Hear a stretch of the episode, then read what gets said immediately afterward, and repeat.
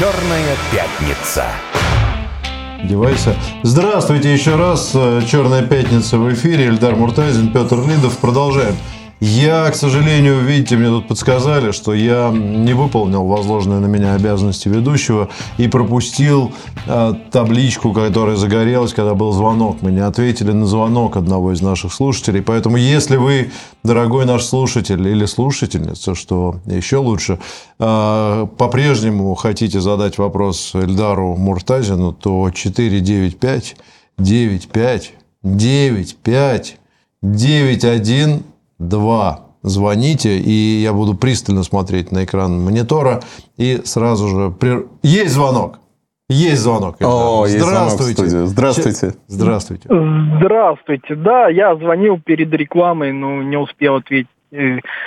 А, вот смотрите, вы... А как вас зовут, говорите... скажите, чтобы мы вас Сергей поблагодарили. Москва. Сергей, спасибо Сергей вам, что перезвонили еще раз. Спасибо. Да, Слушаем вас. получилось. Редко дозваниваешься. А, вот смотрите, вы говорите, а, у нас самая низкая связь. Да, возможно, я не спорю. Я, честно, даже не против бы чуть-чуть доплачивать бы. Я не против. У меня действительно низкий тариф. Вот. Сколько вы платите, Но... если секрет? А? Сколько вы платите а... за связь в месяц? Ну, я пользуюсь как бы двумя операторами, ну, тысячу рублей. За, за, я, за правда, два, много да? интернета съедаю.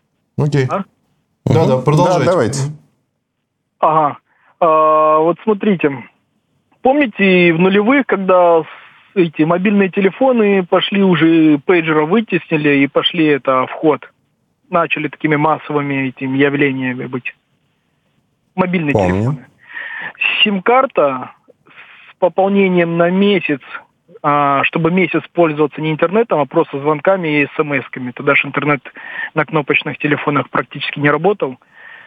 А, стоило где-то примерно одна треть сотового телефона. Вот если мы возьмем вот эти простые Сименсы, Моторолы... Ну и, да, и, да, да, так и было. Там чуть ли не доллар минута была. А, я купил новый телефон и подключил как бы ровно одна треть от телефона. Мне вышло месячное обслуживание. Ага. Так. Вот тот период сотовые операторы хапнули хорошо денег. Вы сейчас защищаете, что э, ценник не повышался. Угу. Правильно, они себе скопили кубышечки. Вот они ну, а что, а что значит они скопили кубышечки? Это э, да, вы думаете, они так вот как скопили в 2000 году, так 25 лет и с этими кубышечками сидят? Живут. И живут. А, ну, лет, лет 10 они как бы, как сказать, шиковали. Шиковали, ну, да? Давайте я расскажу ну, давайте, шик. Давайте, хорошая да, подробно, спасибо. хорошая, потому что давайте это обсудим. стандартный вопрос про то, как операторы гуляют, шикуют. Особенно приводится такой пример. Я видел, на чем ездит директор какого-нибудь оператора.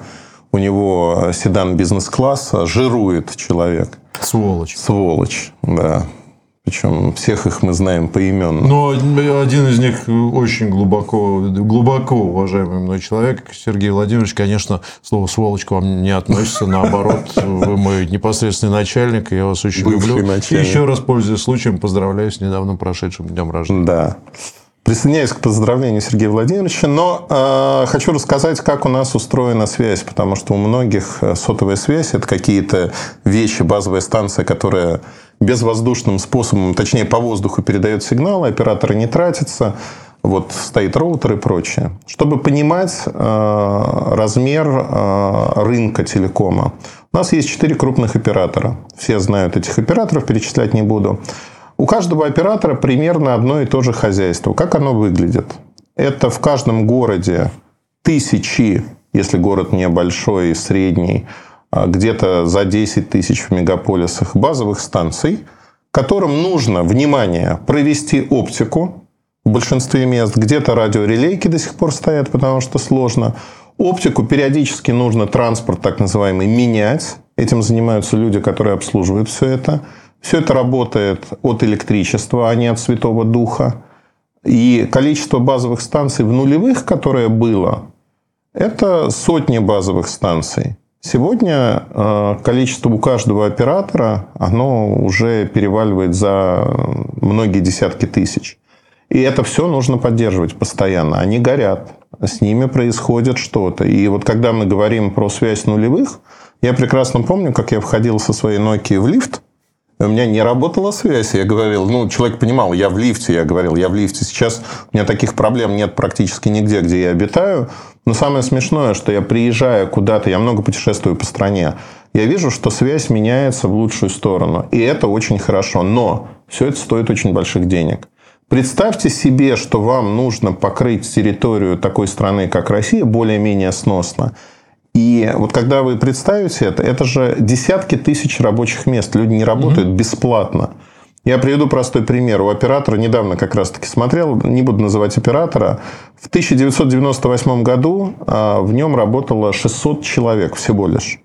Сегодня в нем работает порядка 3, ну, в нем и в дочерних структурах работает порядка 60 тысяч человек. Представляете, как расходы выросли? Ни в коем случае не защищаю, но а, хочу сказать, давайте объективно смотреть. Это огромный бизнес, огромные затраты, и нет никакой кубышки, это какой-то миф. Но ее нет, не существует. Операторы сегодня выкручиваются как могут, поднимая ну, непопулярные вещи. За раздачу интернета один из операторов берет деньги. Угу. Даже деваться некуда. Но нужно финансировать развитие. Ну, да, не сказать, что бедствуют. Там есть плюсы, конечно, да. в этом бизнесе. Во-первых, это очень стабильный, прям мега стабильный денежный поток, потому что то есть, ты, ты всегда получишь, люди не могут без мобильной связи, да. ты всегда получишь ту выручку, ее довольно несложно планировать. А, но да, это огромные затраты. И понятно, что проблема-то в чем, о чем мы говорили с Эльдаром, что когда а, доходы не растут, то режутся да. инвестиции сразу да. же. А инвестиции – это валюта, да, потому да. что оборудование сетевое, оно покупается за границей. Да. Даже если он покупается в Китае, то, соответственно, он покупается за, там, не знаю, юани, доллары и так далее. Курс у нас, что с ним происходит? Видели? Соответственно, вот, а выручка в рублях, ну и так далее. То есть, здесь мне кажется, тезис о том, что они там скопили, нажились, а теперь должны как-то наказываться за это, ну, не, не совсем корректно. Им нужно создавать условия именно для да. технического прогресса. Еще один звонок у нас. Э, слушаем вас. Э, вы в эфире, пожалуйста. Алло? Да, слушаем вас. Здравствуйте. Здравствуйте. А, скажите, пожалуйста, вот э, я вот как единица, так сказать, вот из многого числа, значит, абонентов. А как вас зовут? Скажите нам, пожалуйста. Нам будет э, приятно. Наталья. Наталья. Наталья. Да, и Калининградская область. Калининградская вот, область. Я пользуюсь э, очень э, связью, ну, как бы ограниченно, да. Вот mm-hmm. если я, допустим, просто небольшое сравнение. Вот я иду, допустим, в магазин, покупаю что-то. Если я беру 100 грамм, я плачу определенное количество это денег. Если я беру килограмм, я, значит, естественно, плачу больше. Теперь смотрите, что со связью. Значит, э, у меня две сим-карты, Билайн и Йота. Угу. Теперь смотрите, что получается. Если мне не нужно много минут и мне не нужно много гигабайтов, угу. что на Билайне, что, что на Йоте. Но ведь я не могу, значит, выбрать тариф, допустим, на Билайне, что мне, скажем, 20 или 30 минут разговоров, ну Понятно. и, скажем, э, э, ну, определенное количество гигабайт. Наталья, ну, давайте отвечу на ваш вопрос. Он понятен. Спасибо да, вопрос огромное. понятен, спасибо большое. Как же так, действительно, почему надо переплачивать, если ты практически совсем не платишь? Значит, у нас есть пакетные предложения, когда ты получаешь пакет минут, смс да. там и прочее. Пакетные предложения самые интересные и богатые по разнообразию сегодня на рынке у всех операторов без исключения. И вы можете выбрать тот пакет, и большинство людей как рассуждают? Я куплю пакет побольше, пусть я не израсходую ну, его. Да, да. Мне, мне не жалко. Мне не жалко рублей, там 200 там, рублей, пусть, 300, пусть 500, да. неважно. Ну, пусть будет, чтобы я спокойно себя чувствовал. Есть э, другой тип потребителей, вот как Наталья, которые хотят контролировать свои расходы и точно знать, что я не хочу переплачивать за то, что мне не нужно. Для них существуют тарифы без абонентской платы – это закон. У каждого оператора есть такие тарифы, в которых вы оплачиваете ровно то, чем вы пользуетесь. Отправили смс заплатили за конкретную смс mm позвонили, входящие, напомню, у нас бесплатно. Они есть такие, да? Да. Позвонили, с вас за минуту списали и так далее. Вышли в интернет. Мне кажется, будет менее выгодно. Это не выгодно вообще.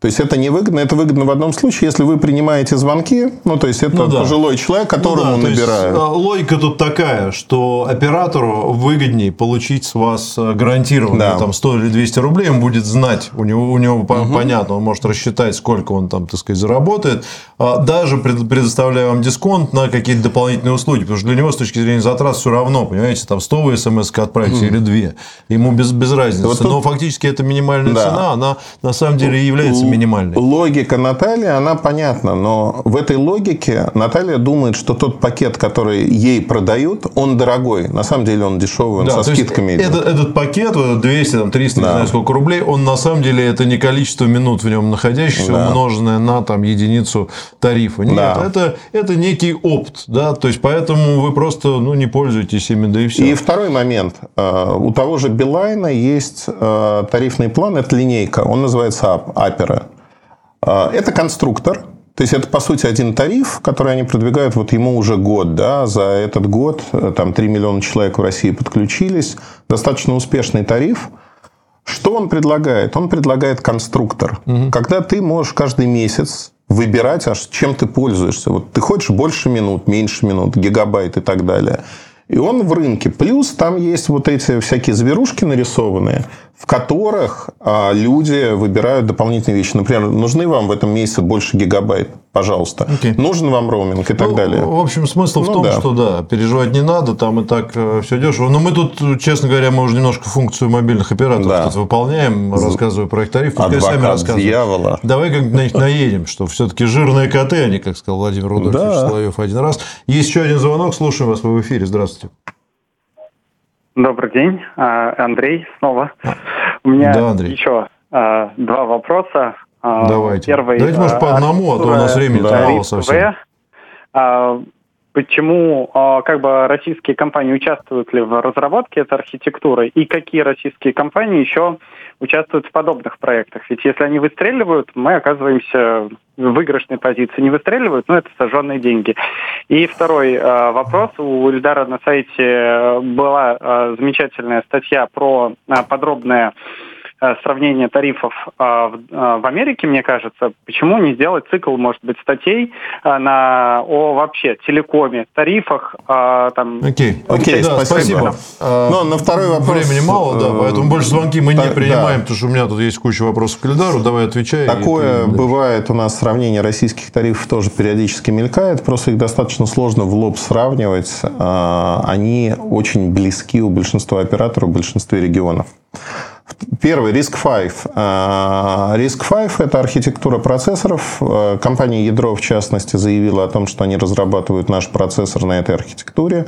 Получится, не получится, вопрос открытый, но это перспективная архитектура для всего мира, потому что ARM э, сегодня используется практически во всех, вот в планшете, в телефоне, в моем телефоне. Это ARM-процессоры, они мировой лидер.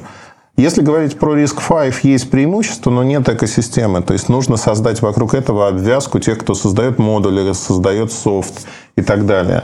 А Россия наравне с Китаем, рядом других стран участвует в этом процессе, но это не быстрая история. Выстрелит или нет, неизвестно. И создание процессоров – это очень-очень маленький кирпичик. Мы можем напрячься, создать процессор, но он будет висеть в воздухе, потому что он вот просто будет у нас процессор. А куда его воткнуть и что с ним делать, будет совершенно непонятно. Поэтому идем постепенно, но направление развивается. Давай к Хорошо, темам. давай к моим темам. А, мы- у нас получится уже, наверное, в реж- в режиме такого ну, с- с- своего, Быстро. своего Так, рода бым-бым-бым. быстрого. Ну, нет, 10 минут у нас есть, нормально. А, Давай три основные темы. Давай. Первый Илья Сачков, известный предприниматель. Группа IB. а- Основатель, да, группы IB, э, крупнейшей, наверное, лидирующей компании, ну, или так говорят, в, возрасте, в, в- в области кибербезопасности.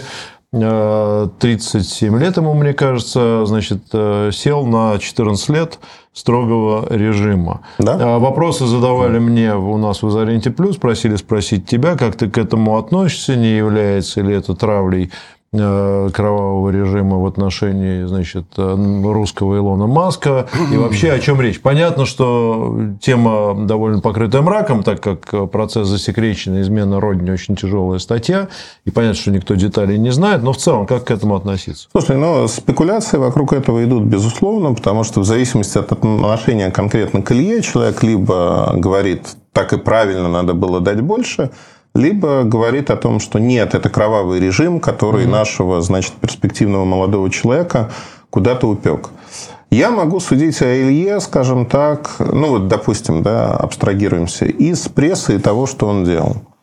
А, от успеха человеку снесло крышу напрочь, то есть он позволял себе публичные выходки в центре нашей столицы, за которые люди получают реальный уголовный срок. Угу. Тем не менее, никаких уголовных сроков не было. И явно в этом участвовало в том числе государство, потому что он... Ну, он работал сам. Он работал на государство, да. надо понимать это. При этом а у людей в какой-то момент головокружение вот от успехов, оно перекрывает их. Я видел в жизни много таких историй, когда человеку кажется, что он непобедимый, когда ему позволено все, его прикрывают, и он может делать... Ну, почему вот это публичное поведение было таким? Потому что ему казалось, что он настолько нужен, что ему простят все. И вот эта тяжелая статья о госизмене, она, наверное, доказывает, что, а, нет, всегда есть какая-то грань. Б, мы никогда не узнаем, да, что ему вменяется и прочие вещи, но я не думаю, что это на ровном месте возникло. Ну, Однозначно нет. А, публичная реакция, которую я наблюдал, она очень интересная, забавная в какой-то мере. Почему? Люди совершенно далекие от этой компании, ну, как-то связано, там, пиар, например, начинают писать в своих социальных сетях, мы провалились как э, пиарщики, еще как кто-то, ну, и так далее, потому что мы не защитили его. Угу. Но я хочу сразу сказать, а я вот не пытаюсь вмешаться и э, в, в тот или иной суд. Я не юрист, я не адвокат, я не имею отношения к этому, так же, как и большинство людей. Мы сторонние наблюдатели – да, и это основная проблема а, у нас сегодня. У нас каждый дворник политик. О, да. Давайте каждый будет заниматься своим делом. Да, мы можем в рамках существующих законов требовать и знать ту или иную информацию. Когда дело закрытое, мы этого знать не можем. И требовать, когда условная пиарщица а, ну, помощница там, младшего дворника начинает со своих страниц социальных э, сетей требовать у следствия, чтобы ей принесли немедленно все документы, и она разобралась в этом, да вы кто, собственно говоря? У вас образование, у вас компетенция. Почему кто-то должен подняться и вообще вас о чем-то извещать? Угу. То есть человек не понимает даже, как устроено судопроизводство в России, но претендует на то, что с ним должны знать. Это на самом деле вот на примере Ильи Сачкова это хорошо, да и вообще сети. Это история, когда люди почему-то стали считать, что они компетентны во всем, и перед ними кто-то должен отчитываться. Я вот этого не понимаю. Хорошо, я предлагаю дальше. 6 минут по 3 минуты на каждую Давай. тему. Темы большие. Это ребрендинг Твиттера и что происходит со сторис в Телеграме. Давай по первой. Ребрендинг Твиттера, значит, теперь он называется X, там чего-то X. Илон Маск внезапно выпустил вот этот самый твит, попросил по 300 с чем-то, 350 рублей, по-моему, чтобы подписаться на его аккаунт. Да. да. И как на это все реагирует, зачем это делать, хорошо, плохо, успешно, неуспешно, как ты это видишь? А, я вижу это ребрендинг. Маск повернут на букве X потому что у него есть многие проекты, которые начинались, они были с иксом. Угу. Более того, он ребенка назвал иксом, по сути-то. Поэтому, ну, пунктик у человека, он считает, что это ему приносит удачу. Собственно, что тут обсуждать? Твиттер он пытается преобразовать в соцсеть другого порядка. Я думаю, что что-то в этом будет интересное. Ну, из того, что он говорит, напоминает очень Телеграм, кстати. Да, то, они что, идут в, ту, в ту степь. Ту степь да. Давай про истории в Телеграме поговорим, Давай. потому что есть то, что не опубличивал пока никто. А, есть две вещи. Первое. В Телеграме можно заблокировать людей. Новость, которая известна всем. Но если ты а, смотришь истории, неожиданно тебе заблоки... истории заблокированных людей показывают. Более того, сторис в Телеграме, который есть у меня, я узнал огромное количество людей, которых я не знаю ну, да. и прочее. Но и вот тут самое смешное и самое забавное по поводу конфиденциальности наших данных и того, что происходит. На самом деле у меня шевелились волосы везде. Я не пожалел и провел какое-то время и посмотрел свою телефонную книгу.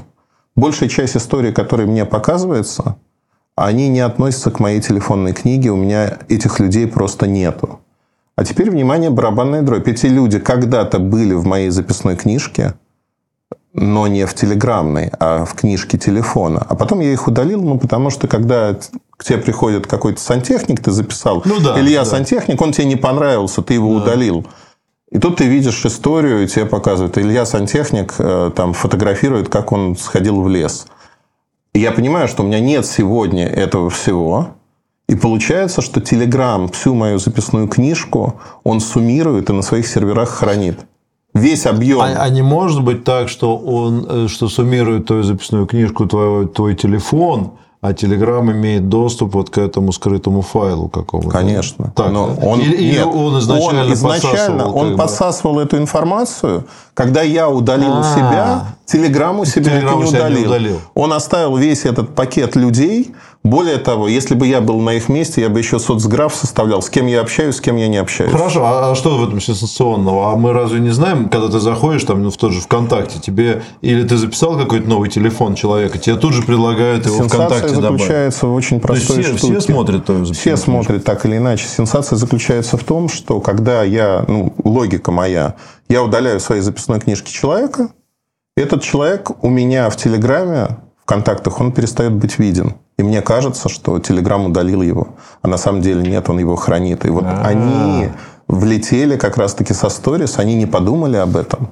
И теперь это видно. А что, а что ты можешь сделать с Телеграмом? Ничего не можешь сделать. Куда? Жаловаться куда? Не, жаловаться никуда, но просто все заявления. Павла Дурова о том, что он не собирает информацию, не следит за нами, они выеденного яйца не стоят. Он делает все то же самое. Это публичная некая история, в Понятно. которой он пытается быть лучше, чем другие. Но на самом деле это все то же самое. Ну, то есть, все это делают. Все это делают. А у них в лицензионном соглашении это написано или нет? Нет. Нет. То есть, твою записную книжку они все заявляют, что они не читают. Ну, нет, они читают для того, чтобы контакты, но там нет вообще э, пользовательское соглашение составлено так, что ты можешь его трактовать так или иначе.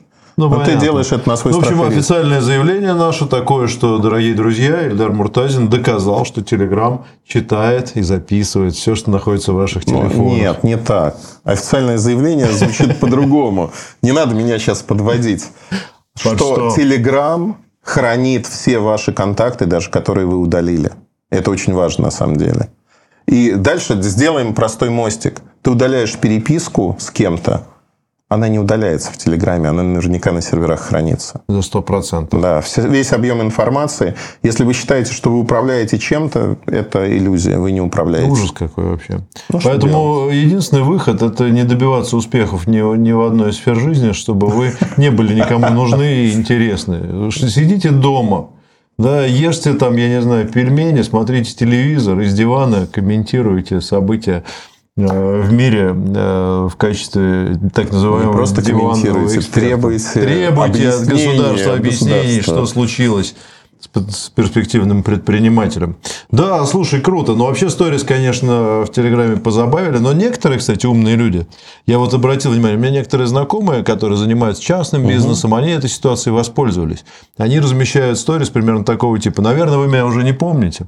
А я там вот как раз Илья сантехник. Поэтому, если что, обращайтесь. Очень грамотно. Вот для этого, мне кажется, они хороши. И ты думаешь, да, действительно, слушай, забыл. А хороший, хороший Слушай, сантехник. ты знаешь, я на самом 40 секунд. деле сторис смотрю еще э, классная функция. Ты видишь, кто посмотрел твои истории. А, да? Да. Видишь поименно всем списком, и это очень забавно. Ну, то есть, реально ты видишь людей, О, которые... Это вообще прикольно. Нет, которые тебя проклинают, говорят, какой же он козел. А сейчас мы закончим И эфир и день. запишем с Эльдаром Да. небольшую историю в Телеграм, посмотрим, а потом проверим, кто из вас нас посмотрел, Именно. а кто не посмотрел. У кого из вас записан наш телефон, несмотря на то, что мы ваш телефон уже давно удалили, Светлана, из своей записной книжки. И не надо мне названивать больше и требовать вот этого, чего вы требуете. Я не такой, а Эльдар Викторович тем более. На этом заканчиваем наш сегодняшний эфир. Черная пятница была с вами. Всего доброго. Эльдар, скажи до свидания. До свидания. До свидания, ребята. Новости на радио «Спутник».